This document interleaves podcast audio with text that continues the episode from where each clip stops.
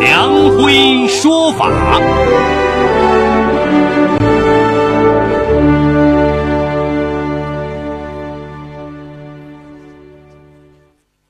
梁辉说法由上海故事广播与现代家庭杂志社联合播出。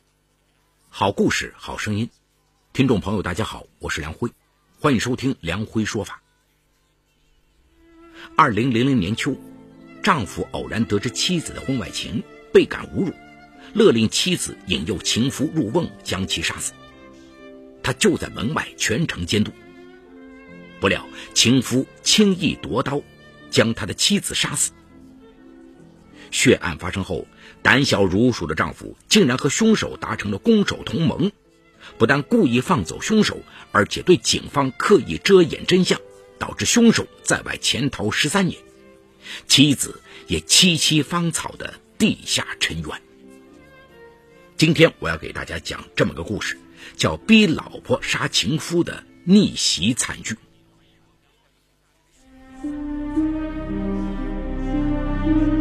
法治故事耐人寻味，梁辉讲述不容错过。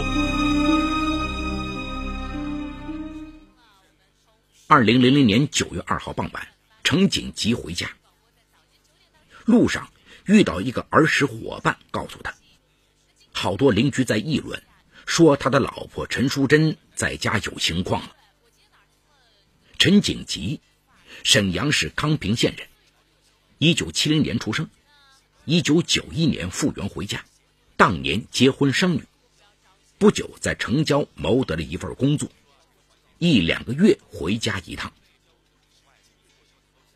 当天进家门，他铁青着脸吃完饭，就开始盘问妻子。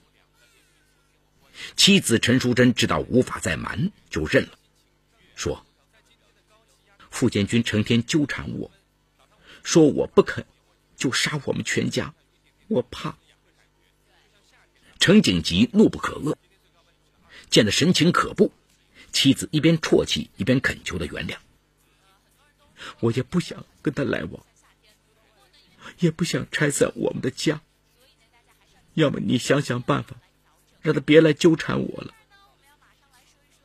程景吉一听，顿时颓然泄气。附近的居民大多都知道傅建军的恶名，他老家在齐齐哈尔市。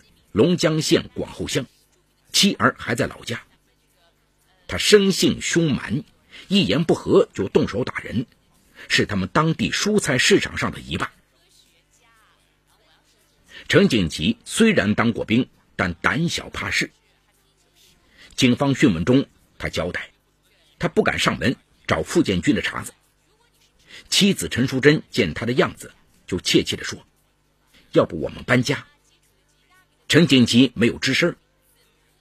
搬家也不是一件容易的事儿。半天，他才沮丧地说：“下次你就别开门，否则我也会打死你。”妻子点点头，答应了。其实陈淑贞并没有完全对他说真话。事实上，他和傅建军有了感情。陈锦吉长期不在家。这让陈淑贞非常寂寞。傅建军经常帮他干些家务活，收购陈淑贞的蔬菜也价格高一些。这一来二去啊，两人厮混在了一起。只是陈淑贞也确实舍不得家庭，舍不得女儿。有了他的保证，陈金基心里仍然不踏实。他想来想去，又找邻居盯紧陈淑贞：“你如果发现傅建军……”又到我家来了，就告诉我。然后他就上班去了。十月八号晚上，程景吉回家前到邻居家里一问，傅建军又来过了。他勃然大怒，一进家门就甩了陈淑贞一记耳光。陈淑贞眼泪汪汪地说：“他不准我和他断，否则就要杀我。”程锦吉气得嘴唇哆嗦，恨恨地说。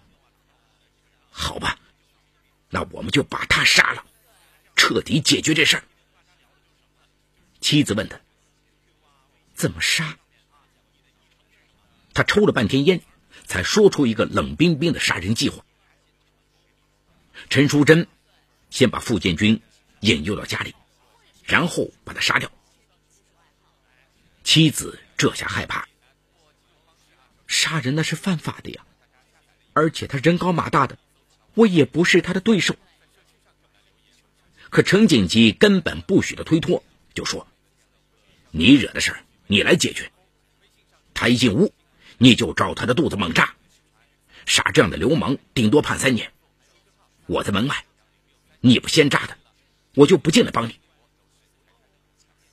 陈淑贞无奈的答应了。当晚，夫妻俩一夜没睡，电视屏幕变成了雪花，他们还睁着眼睛看着。第二天傍晚，接到傅建军的电话时，陈淑贞有些犹犹豫豫。程景吉将眼一瞪，他这才答应对方。晚上十一点，傅建军果然颠颠的跑来了。他急三火四的进了屋子，发现屋里黑乎乎的，没开灯。而且突然“咔”的一声，房门从外面关上。黑暗中，陈淑贞手里拿着丈夫事先给了一把蒙古刀，无比紧张，迟迟没有下手。当傅建军换上拖鞋，摸过来想搂住她时，他突然改变了主意，悄声说：“快跑，从后窗跳出去，他要我杀了你。”傅建军一愣，不禁问道：“为什么？”随即，他碰到了陈淑贞手中的刀，吓了一跳，瞬间明白过来，迅速冲到窗户边上，准备跳窗。在门外的程锦吉听到了傅建军的问话和动静，觉得不对劲儿，恨恨地喝道：“陈淑贞！”陈淑贞听到丈夫呵斥，也许怕丈夫斥责，又赶紧过去紧紧拽住傅建军。傅建军挣脱不掉，情急之中。从陈淑贞的手里夺下了蒙古刀，冲他连刺三刀。瞬间，陈淑贞惨叫一声之后，轰然倒地，再无声息。陈景吉听到妻子惨叫，赶紧开门进屋，借着微弱的光线，见傅建军手中拿着蒙古刀，吓得胡乱挥舞手中的刀，还嚷着：“你别过来，你别过来！”傅建军见他这样。也无心跟他周旋，就说：“要我不杀你，那你也别追我。”好的，陈锦记生怕他会反悔，立即答应。两个情敌此时谁也没管陈淑贞的死活，在这个时候居然达成了一个互不干涉的攻守同盟。于是傅建军反身打开窗户跳了出去，消失于茫茫夜色中。而程景吉果然既不阻拦，也不追赶。估计傅建军已经跑远，程景吉这才开灯，发现妻子早已气绝身亡，赶紧打电话报案。在县公安局，他讲述了妻子是被傅建军杀害的，又编造傅建军是被他的勇敢吓跑的，却只字未提他和妻子准备共同谋杀傅建军。他一直躲在屋外，等等真相。警方迅速将傅建军列为逃犯，开始一场旷日持久的追捕。傅建军狼狈逃命，仅穿着一双拖鞋，先跑到康平县张强镇，坐早班车到张武，又从张武逃向通化，从通化逃到中俄边界。一个过去结识的老牧民收留了他。茫茫大草原上很隐蔽，似乎一时藏住了罪恶。可越是这样，傅建军越焦躁难耐。陈淑贞被他杀死之前叫他快跑的情形，不时在他眼前浮现。二零零四年夏天，他以为风声过去，回到老家齐齐哈尔市，希望和妻子团聚。然而，他一到老家就听说妻子早已改嫁。原来妻子侯某听说了他在外与人通奸、杀人逃亡，一气之下把儿子扔给爷爷奶奶，回了老家绥化，不久便改嫁。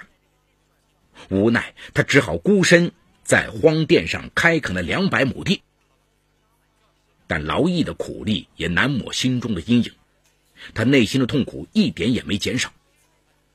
二零零六年秋天，因为差点被人认出来，他不得不放弃那片土地，再次逃亡。二零零八年，他听说儿子在大连打工，就决定和儿子一起打工，和儿子一起做马路游击队，有活就干，没活就散，变得醉生梦死。每月收入多用于吃喝嫖赌，把儿子也带上了一条乱七八糟的人生路。正如他担心的。警方从未停止搜寻他的踪迹。二零一三年十月，康平县公安局发现他的儿子是大连市暂住人口。刑侦大队三中队队长于洪旭等人赶往大连，蹲点守候的第三天将他抓获。令民警吃惊的是，傅建军被抓后表现得如释重负。在交代杀人过程后，他说：“我现在终于轻松了。”十三年来，天天感觉像在坐牢一样，我实在受不了了。哪怕现在枪毙我，我也要先喘口气儿。这个沾满鲜血的恶人，内心早已被亲手制造的血案击垮了。十三年的逃亡对他而言，如同服了十三年的刑。再说陈锦吉，这个狭隘、自私、胆小的男人，逼迫妻子杀害情夫。不料妻子反被情夫杀害，又因为胆小放走凶手，心中也后悔不迭，内疚万分，又不敢丝毫的表露。警方也曾怀疑他进屋的时间太巧，他坚称自己当晚从外面回家，发现妻子和人幽会。苦于傅建军在逃，陈淑贞已死，警方只好暂存疑团。据他后来交代。警方的疑问让他这些年一直过着提心吊胆的日子，怕傅建军被抓获，怕警方查清妻子被杀的始末，怕自己受到法律制裁，因此他不敢有一丝懈怠，处处以被害人角色自居，天天都在演戏，生怕邻居朋友窥破了真相，真是太累了。可是他的演技并不高明。也曾引起警方的怀疑。妻子被杀，陈锦吉似乎不太悲伤。讲述案发过程的时候，吞吞吐吐的，顾虑重重。八岁的女儿天天哭着要妈妈，他的神情也不悲愤填膺。更奇怪的是，他从来不关注傅建军的下落，不关注追逃的进展。每当邻居表示关切，他都刻意回避这个话题。二零零三年夏天，为了掩饰心中的慌乱，他迫不及待地迎娶第二任妻子赵某。赵某是个丧夫的年轻女人，带来一个孩子，不久还为他添了一个儿子。他大摆酒席，邻居来喝喜酒，他自己喝得酩酊大醉，哭了起来。看上去陈景吉儿女双全，日子美满，也像以前一样天天上班。每天，年轻的媳妇儿笑脸相迎，儿子跑着扑进他的怀抱。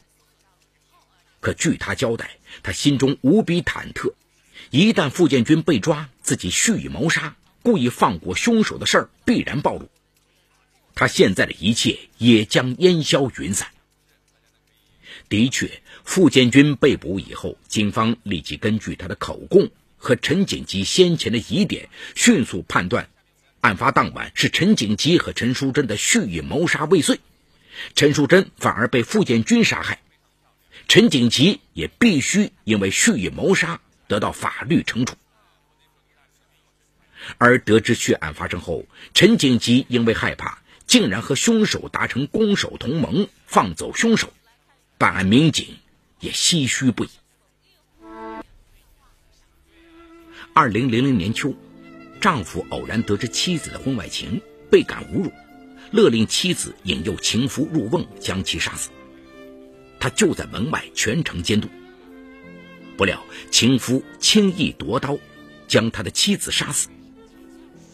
血案发生后，胆小如鼠的丈夫竟然和凶手达成了攻守同盟，不但故意放走凶手，而且对警方刻意遮掩真相，导致凶手在外潜逃十三年。妻子也萋萋芳草的地下尘缘。梁辉说法正在为您讲述法治故事：逼老婆杀情夫的逆袭惨剧。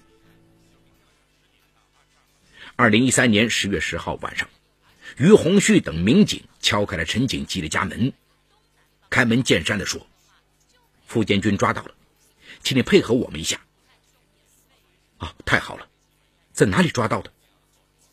陈景吉的回答一副沉冤昭雪的样子，可民警们分明发现他的眼神无比慌乱。当陈景吉走出家门，民警们掏出一副手铐说。你把这个戴上。陈景吉顿时吓得筛了糠，但嘴里还在犟着，故意问道：“我老婆被杀，你们为什么像对待犯人一样对我？”于洪旭严厉地说：“你还在装什么糊涂？”在审讯时，直到于警官拿出当年那把蒙古刀，厉声问他：“这刀是你的吧？”陈景吉看了一眼那把夺去了他妻子命的刀，低声地说。是我的，于警官说：“你已经构成故意杀人罪。”陈景基故作镇定的说：“笑话，我杀我老婆？你看清楚了，到底是谁杀的？是你们刚刚抓到的傅建军呢？”于洪旭警官目光直逼陈景吉的脸，许久脱口而出：“杀人方案是你设计的。”杀人凶手也是你放走的。你本来想借你老婆的手杀死傅建军，只是你没想到最后死的是你老婆。傅建军杀你老婆时你在门外，你为啥不进去救你老婆？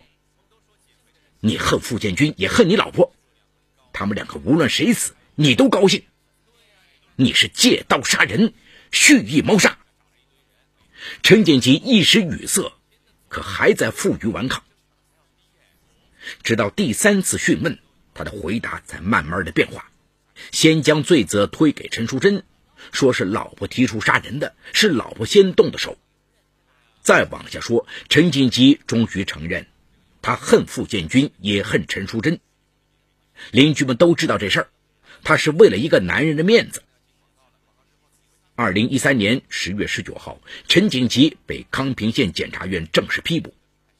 因为没有投案自首，又拒不认罪，陈景吉必将得到法律的严厉惩处。这真是一个太悲伤的故事。一个懦弱女人慑于一个男人的凶悍而被迫出轨，慑于丈夫的逼迫而蓄意谋杀，竟被情夫无情的夺去生命。不料，在场的丈夫竟因为胆怯而和凶手达成攻守同盟，故意放走凶手。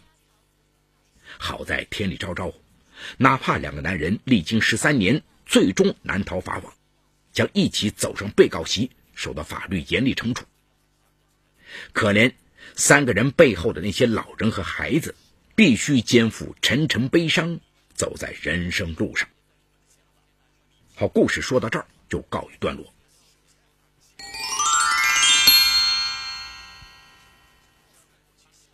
看到这个故事啊，让我想起了《色戒》里。王家之身负刺杀易先生的重任，但在关键时刻却示意易先生快走。当然，王家之和陈淑贞完全是两码事儿，但不得不说，女人对于爱情却是一样的，在生死关头选择的都是爱情。可惜这两个女人是一样的悲惨，都被情夫所负，丢了身家性命。故事中的陈淑贞更惨，把她陷于这个局面的。是她那冷血而又懦弱的丈夫，她自己也更加离谱，能为暴力失身，也能为暴力去杀人，嗨，可怜又可恨呐。接下来我们分析一下故事当中的法律问题。傅建军为逃脱，夺下陈淑贞手上的蒙古刀，连刺三刀，这到底是故意杀人、正当防卫，还是紧急避险？正当防卫是指。为了使国家公共利益本人或者他人的人身、财产和其他权利免受正在进行的不法侵害，而采取的制止不法侵害的行为，对不法侵害人造成损害的，属于正当防卫，不负刑事责任。显然呢，陈淑贞在此前让傅建军快跑，而且手拿蒙古刀，但并没有行动，已经说明陈淑贞并没有伤害傅建军的意思。她即使之后拉住他，也只是说拉着她等丈夫来处理，并没有对傅建军有侵害，所以傅建军不构成正当防卫。紧急避险是指为了国家公共利益、本人或者他人的人身、财产和其他权利免受正在发生的危险，不得已采取的紧急避险行为，造成损害的，不负刑事责任。那陈淑贞拉着傅建军，此时尚未发生侵害，也不存在紧急避险的条件。傅建军能夺下陈淑贞的刀，也能挣脱他的拉扯，完全没必要用杀人的方式来挣脱拉扯。所以，傅建军的行为那就是故意杀人。至于陈景吉，他要求妻子杀情人，不仅具备了杀人工具蒙古刀，还交代了具体的作案手段，并且等在门外，随时准备行动。